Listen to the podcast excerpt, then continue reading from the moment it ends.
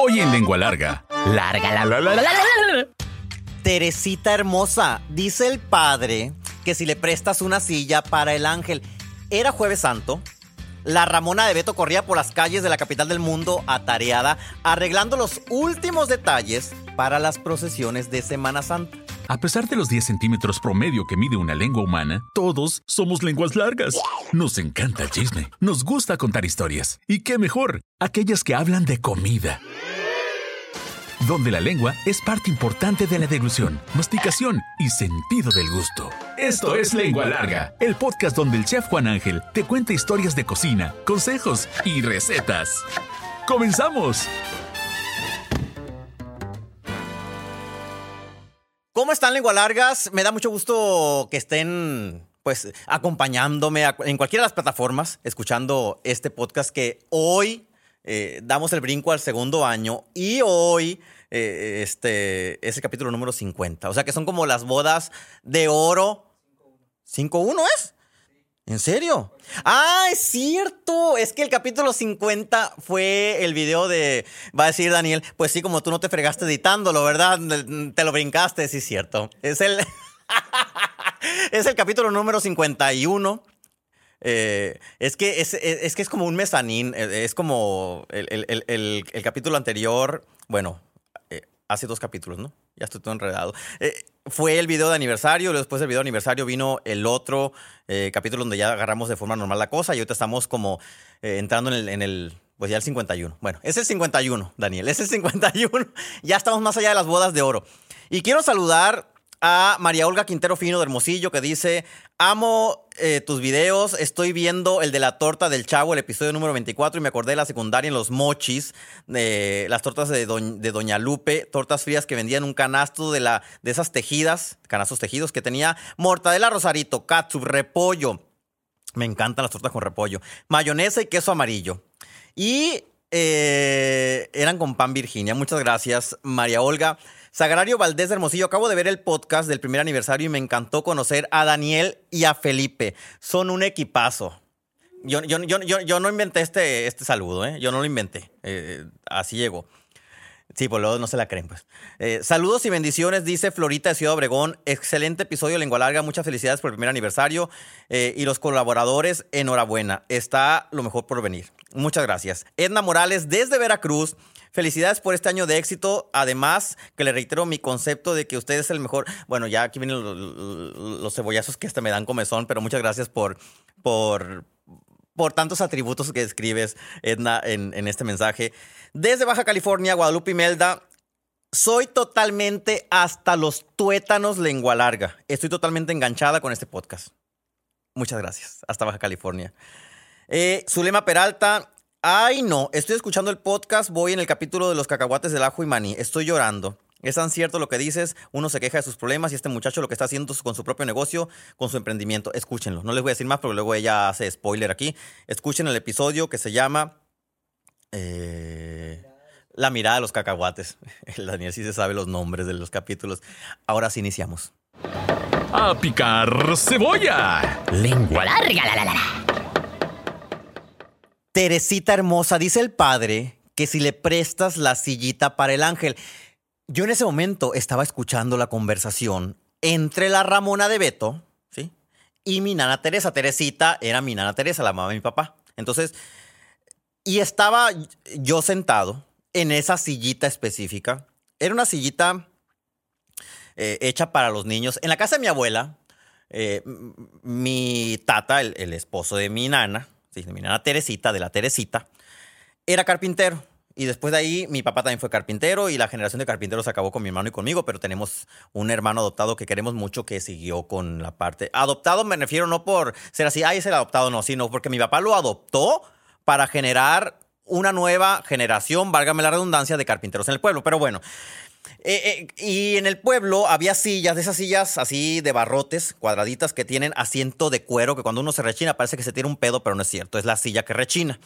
Y los adultos tenían esa y los niños teníamos sillitas idénticas, pero chiquitas y de color verde. Entonces íbamos los primos chiquitos a comer a la casa de mi nana y nos sentábamos en una mesita con unas sillitas y los adultos se sentaban en la mesota con unas sillotas. Una de esas sillitas que era de color eh, este, verde, toda raspada, era la que mi nana le prestaba cada Semana Santa a la Ramona de Beto para sentar a un ángel. Era jueves santo. El día que llegó la Ramona a la casa de mi nana, yo estaba sentado sobre la sillita verde y llega mi nana y me dice, mijito, levántate, se van a llevar la sillita para el ángel. A mí me ardía el pecho de coraje. O sea, no porque me fueran a quitar la silla, no porque me fueran a quitar la silla, yo con el alma caritativa que me caracteriza, donaba el tiempo de la silla para que la usaran para meter al ángel y sentarlo en esa silla. Pero, pero, la persona que se sentaba ahí era eh, el angelito, era un puesto que todos los niños del pueblo queríamos. O sea, todos los niños del pueblo queríamos ser el angelito de Semana Santa. Y yo decía, chin, llegaron por la silla. Y quiere decir que ya tienen al ángel, pues. O sea, generalmente buscaban al angelito que iba a eh, significar esa escena que ahorita les voy a platicar. Y luego después buscaban por la silla. Entonces, si ya habían ido por la silla, ya tenían al angelito. Y no había sido yo, ni Julio mi primo, ni Noé mi hermano. Entonces, ya entre los primos decíamos, chin, ya consiguieron el angelito. No nos tocó este año ser el angelito. Porque era así como, la bestia, era la función del momento, ¿no? Cuando bajaban al angelito. Espérense, espérense todavía. Yo en ese tiempo era monaguillo, sí, era cuando me bebía el vino, para quienes escucharon el capítulo de cuando me bebía el, bebía el vino. Y a mí me tocaba ver el detrás de cámaras, no había cámaras, pero detrás de escena de todo esa parafernalia. Las procesiones son una parafernalia, sí, con mucho respeto, pero envueltas en el, en el, en el ámbito de la fe, y de la fe popular, pero es una parafernalia, pues no, o sea, es un show que nos hace recordar ciertas escenas, ya voy a empezar a clase de catecismo, ciertas escenas del Nuevo Testamento. Eh, no puedo evitar mis dos semanas en el seminario. Entonces, en la, eh, imagínense, la iglesia del pueblo, ¿no? Una iglesia con un, eh, una cúpula y una torre al centro, ¿sí? Y abajo de la cúpula, donde empezaba exactamente como a unos 15 metros, había una ventanita. En esa ventanita había un vitral de color guinda y cuando abrían esa ventanita era cuando había coro dentro de la iglesia, porque esa ventana daba al coro de la iglesia. Entonces, desde el coro de la iglesia bajaba en esa silla. Y en esa silla iba el niño que había sido elegido por la Ramona para ser el ángel. Nótese que para ser elegido ángel, pues uno tenía que tener ciertas características, porque según la concepción de la Ramona de Beto, el ángel debía ser güerito, número uno, ¿no? Pestaña grande, que tuviera de preferencia el cabello medio larguito, así que se le enchinara, ojo de color, mejillas sonrojadas. Y pues en el pueblo había un niño nomás así, los demás éramos prietos, sin pestañas, ojo café, y, puedo decir prieto porque yo soy prieto, o sea, ahí no va a haber de que, ay, qué racista, no, no, la racista de Ramona, no es cierto, pobrecita Ramona Beto, que en paz descanse, saludos a toda su familia, a su hija que canta, y la recuerdo con mucho cariño. Eh, pero los niños nos sentíamos así, y, y llegamos a la primaria después de que pasaba todo este show, y decíamos, ay, sí, otra vez, otra vez le tocó al mismo el angelito. Ay, sí, decía Héctor. Y yo, ¿cuándo me voy a tocar? Pues ya no nos iba a tocar nunca porque estamos bien peludos todos. O sea, ya no íbamos a tener ni la edad ni el peso para que nos aguantara la silla. Ok. ¿Qué sucedía? El jueves santo conseguía la silla la Ramona. El viernes santo, bueno, el jueves santo conseguía la silla la Ramona. Y ese mismo día, antes del viernes santo, sucedía lo siguiente. Se acababa la misa del jueves, ahí donde le lavan los pies a los apóstoles. Seguramente si no han ido por lo menos a una celebración de esa, la han visto por la televisión o han visto una foto de alguien que le están lavando los pies. Ok, se acababa eso. Y luego se escenificaba en el momento en que un ángel le da el cáliz a Jesucristo para informarle que ya se va a morir. ¿Sí? Que, ya le van a, este, lo van a traicionar y todo, esa parte, ¿no? Entonces, eh, según la concepción de la Ramona, el ángel bajaba y le daba un cáliz al que personificaba a Jesucristo en toda la procesión de Semana Santa, en toda la Semana Santa, y lo bajaban en la silla de mi nana Teresa, en la sillita que nosotros nos sentamos a comer frijoles, ¿sí? Entonces amarraban la silla de las cuatro patas y luego la hacían como un triángulo al final, así los cuatro cables, piola, no era cables, los cuatro piolas las juntaban así en una sola y sentaban al ángel. Entonces, entre cuatro hombres, sacaban al ángel por la ventana de la iglesia y luego lo iban bajando poquito a poquito. Y cuando ya estaba así como ya estacionado justo en la pared, eh, eh, eh, al ras de la ventana, adivinen a quién le tocaba llevarle el cáliz. A mí. Y era así como, me acuerdo que como niño era, o sea, aparte de que no me eligieron para ser el ángel, le tengo que llevar el cáliz, pues, ¿no? Pero bueno, decía yo, por lo menos me toca ver todo el show detrás y no tengo que hacer, porque se, era así, se llenaba de gente toda la plaza del pueblo, ¿no? Toda la plaza de la iglesia para ver al ángel bajando. Obviamente con el moro a ver si nos iba de hocico, pues si no, o sea, uno sí caso ahí se caía, que nunca pasó. O sea, nunca, gracias a Dios nunca pasó. Pero nos hubiéramos reído mucho, gracias a Dios nunca pasó. Digo, de 15 metros yo creo como que no se hace mucho, no sé. Se quebraba un brazo y luego ya la enyesaban y listo. No es cierto, nunca se lo decía al, Muchos sí se lo decían, yo nunca se lo decía porque decía, veía de abajo, veía de arriba la ventana, el, así la, la altura, decía, la bestia, no le dará miedo. Bueno, llegaba con el cáliz, se lo ponía en los brazos al angelito, que el angelito tenía una corona de papel aluminio, así que daba, que enrollaba toda la cabeza y luego una cruz de papel aluminio en la parte en medio. Y todavía, a pesar de los caireles que tenía el angelito así, el cabello rizado, porque lo elegían así, todavía le ponían otros así pegados con silicón a la, a la, coronita para que se le viera más cabello, ¿no? Si ustedes pensaban que las extensiones eran de la modernidad, no. En el pueblo se usaban desde la Semana Santa y se las ponían a un niño, las extensiones de cabello. El caso es que ya pues bajaba el angelito y, y, y, y, lo iban bajando poco a poco y las cantoras de la iglesia empezaban a cantar. En ese momento es cuando uno se da cuenta de que las expresiones de fe popular eh, de cualquier tipo, de cualquier religión, porque hay, en todas las religiones hay expresiones de fe popular, son muy importantes para que uno eh, eh, visualice lo que sucedió en el pasado, bajo la óptica de la Ramona de Beto. Sí, sí, porque pues número uno no traía corona el angelito, seguramente que se le apareció en ese momento a Jesucristo y demás. No nos vamos a meter en bretes que si fue cierto o no. Vamos a todos a creer que sí fue porque, porque así es el tema. Luego, ya bajaba el ángel y ahí el premio de consolación para todos los niños, ¿sí? Que no podíamos ser angelito y que tampoco podían estar detrás de cámaras como yo pasándole el cáliz para que se lo diera Jesucristo abajo. Venía un premio de consolación que era el permiso de nuestros papás para ir a la plaza. Entonces los papás nos veían así como, ay, mijito, pues si no te tocó ser el angelito. Es que todos queríamos ser el angelito. No te tocó ser el angelito. Toma, te voy a dar cinco pesos para que vayas a la plaza. Bueno, no eran cinco pesos, eran como cinco mil, porque tenía todavía tenía tres ceros, no se evaluaba la moneda todavía, ¿no? En México. Porque después de que bajaban el angelito, se hacía toda la, significación de la última cena y ahí venía otro. Para mí ese era un calvario, ¿eh? Eh, o sea, el Calvario era el Viernes Santo, pero para mí el Calvario empezaba desde que, no era el angelito. Y todavía cuando bajaban el angelito empezaba la última cena. Y en el pueblo servían 12 platos diferentes en una mesa larga donde estaban todos los discípulos, bueno, los que personificaban a los discípulos.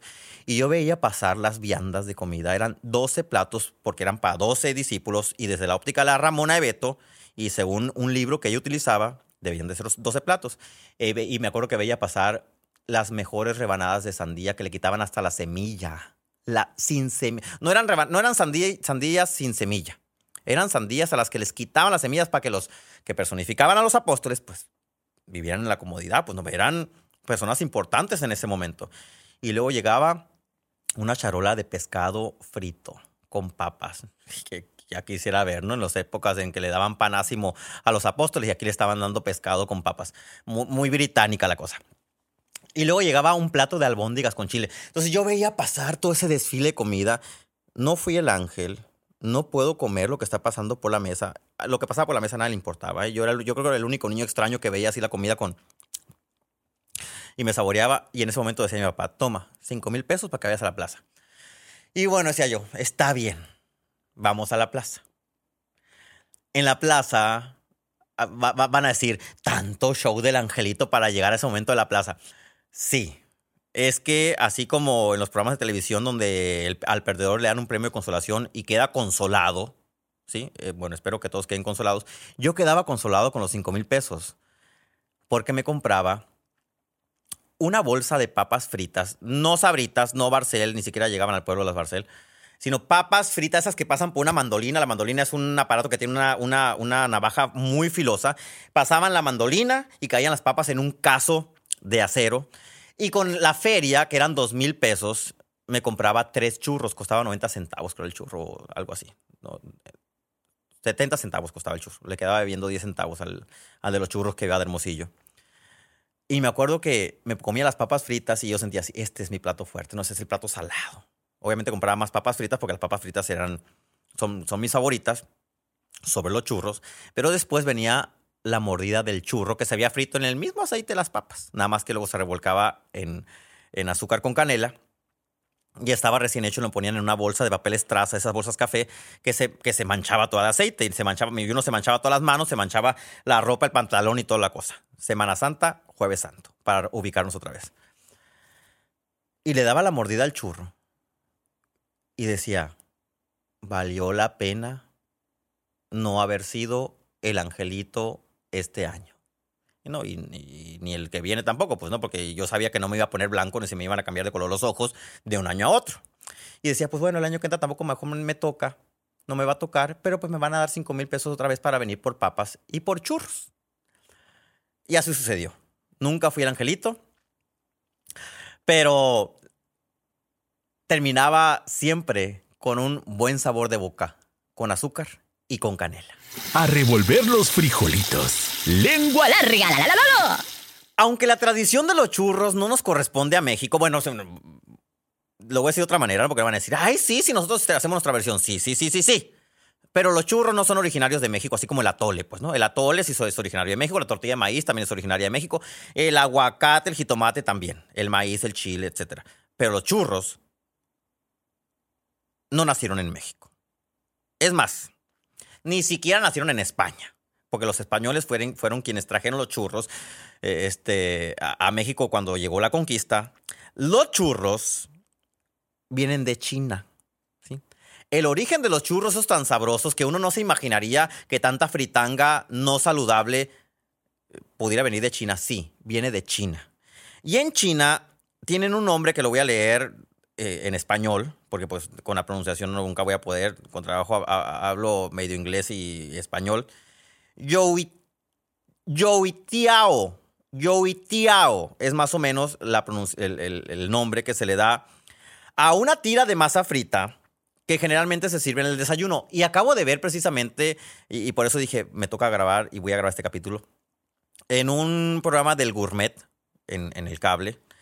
Eh, un programa donde ah, es una española eh, que soy su fan, que, co- que, que recorre el mundo visitando lugares típicos de cada región y casas normales de cualquier persona de cada región para ver qué es lo que comen.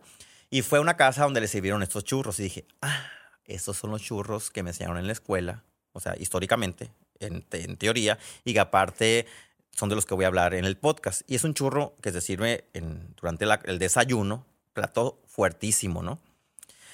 Esos churros, después los portugueses los llevaron a la península ibérica, ¿sí? Donde les, ya les agregaron canela y azúcar. Y ahí, pues, los españoles se apropiaron de ellas, de ellos, y luego los trajeron a México. Y así es como los churros llegaron a México. Entonces, cuando le den una mordida a un churro, pónganse a pensar en todo lo que han recorrido históricamente.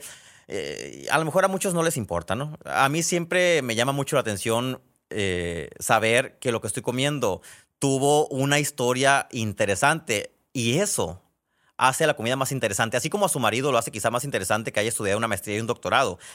Saber el origen de los churros va a hacer que cada bocado sea más interesante. Échale queso. Lengua. Larga, la, la, la, la. Les voy a dar la receta de los churros. Y son tan fáciles de hacer que no quisiera que desbancaran a los churreros, porque aparte nunca les van a salir igual. O sea, aunque hagan esta receta que les voy a dar, que es la misma que hacen los churreros, porque un churrero que iba al pueblo se la pasó a mi tata y mi tata me la pasó a, mi papá y mi papá a mí, no salen igual. Necesitan un caso, el, el caso de, de- de- cobre sí cambia el sabor de las cosas. El aceite reutilizado con papa frita también cambia el sabor de la cosa. Pero bueno, en una cacerola van a poner, hay que ser muy específico con la cantidad de ingredientes, ¿sí? Es decir, si ustedes son de las señoras o, que tienen una taza medidora que dicen, esta es la taza y la taza es de este tamaño, estoy abriendo mis manos, este, así como de 30 centímetros, no, esa no es una taza, taza medidora. Hay que empezar a incorporar tazas medidoras a nuestras eh, cocinas, no cuestan nada, son muy baratas, hay de plástico, así baratísimas. Una taza y un cuarto de agua en la cacerola con 120 gramos de mantequilla, que es como una barra y media. La van a poner a, calentar, ¿sí? Y le van a agregar, este es un agregado mío, una vara de canela y cuatro clavos de olor. Van a hervir esto por cuatro minutos, ¿sí? Le van a ir por cuatro minutos. Y van a retirar la canela y el clavo, o sea, el agua con, con, mantequilla se va a infusionar del sabor de la canela para que el churro no quede tan desabrido y con el sabor del clavo. Van a retirar el clavo y la canela con un coladorcito, con un con una espumadera, una cuchara espumadera, esa que tiene hoyitos. Van a apagar el fuego, lo van a dejar sartén ahí sobre la estufa, con el fuego apagado, y de sopetón van a agregar una taza de harina. De sopetón así, como si fueran a hacer engrudo. Y van a integrar, ¿sí? Van a integrar para que se haga el engrudo. Literalmente se va a hacer un engrudo. Luego van a agregar tres huevos. Agregan un huevo, revuelven. Cuando ya está todo integrado, agregan el siguiente huevo, el segundo, integran. Cuando ya está integrado nuevo, agregan el tercer huevo e integran. Si son de las personas desesperadas que van a agregar los tres huevos de una vez, no se van a, no se van a integrar bien. Es muy difícil porque no hay ni la velocidad suficiente de, de una mano humana como para que de rápido revuelvan sin que los huevos se cocinen. Entonces es uno por uno. ¿Ok? Ya que está eso, ya terminaron la masa. Esa es la masa de un churro. La van a poner en una bolsa de plástico, en una manga, esas con duya, que, con las que hacen la figura de los pasteles, en una Ziploc, eh, eh, eh, en una manga de tela. Si ustedes son costureras o costureros, háganse así con un pedazo de mezclilla, con un pedazo de tela, un cono en el que puedan meter la masa y ya la van a ir porcionando sobre el aceite. Así, aplastan la bolsa, Cae el churro, lo cortan, aplastan la bolsa, cae el siguiente churro, lo cortan en aceite caliente. No muy caliente, temperatura media, porque si lo hacen muy caliente va a quedar bien doradito por fuera y por dentro va a parecer piñata que no se acaba de secar, ¿no? Así con un engrudo espantoso. Entonces, temperatura media, tengan paciencia, que se dore bien el churro, lo voltean si es necesario. Inmediatamente después que lo sacan del aceite, a una combinación de azúcar con canela. Yo mezclo media taza de azúcar con dos cucharadas de canela, pero si a ustedes les gusta mucho la canela, pónganle más canela. Si andan de dieta, digo después del churro frito, pues no, pero ahí son como los que comen taco con coca light, pues lo pueden endulzar con fruto del monje, con stevia, con esplenda, o le pueden dejar de poner el azúcar y nada más lo bañan con miel de abeja o con leche condensada, con cajeta, con mermelada, con dulce de leche y hasta con crema batida o una bola de nieve. Saben deliciosos. Así que, y háganlos, háganlos, porque van a ver que son fáciles, pero cuando vayan a limpiar estufa, se van a acordar y le van a agarrar el valor a los churreros que llegan con su caso y batallan tanto para hacer todo ese trabajo y lo van a apreciar más. Ya me voy, ya me voy. Preparen estos churros, disfruten con la familia y pongan a los niños a un lado para que vean, para que vean lo que, lo que se necesita para hacer un churro y cuando vayan a un puesto digan, ah, ya sé cómo se hace. Hasta la próxima. ¿Ya te aceptaste como lengua larga? ¿No? Entonces espera el siguiente episodio. Sí, bienvenido al club. Sigue al chef Juan Ángel en Facebook, Instagram, YouTube, Twitter, OnlyFans. Uy, no, eso no. Busca recetas, cocina con él e interactúa. Búscalo en todas las plataformas como Chef Juan Ángel. Afila la lengua larga para el siguiente episodio. ¡Adiós!